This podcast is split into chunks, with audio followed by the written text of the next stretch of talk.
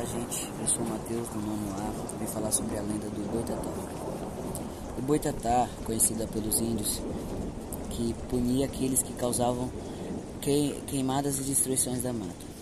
Descrito como um rastro de fogo que corria aos campos, encerrando os incêndios e tudo ao seu redor. O Boitatá também podia ser visto como uma cobra gigante com os olhos de fogo. Em 1560, o padre José Anchieta registrou ter ouvido dos índios os relatos sobre o facho de fogo cetilante que corria pela terra e os atacava, causando, morte e destruição. Em algumas lendas, o boitatar surgiu quando a terra sofreu um grande dilúvio.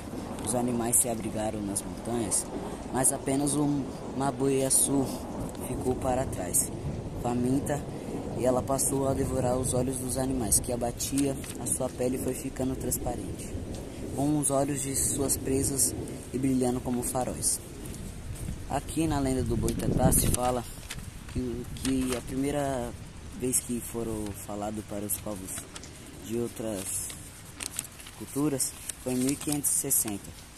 Boitatá também é causado como para assustar as pessoas que causam faz queimas e destruição das, das matas. E é isso.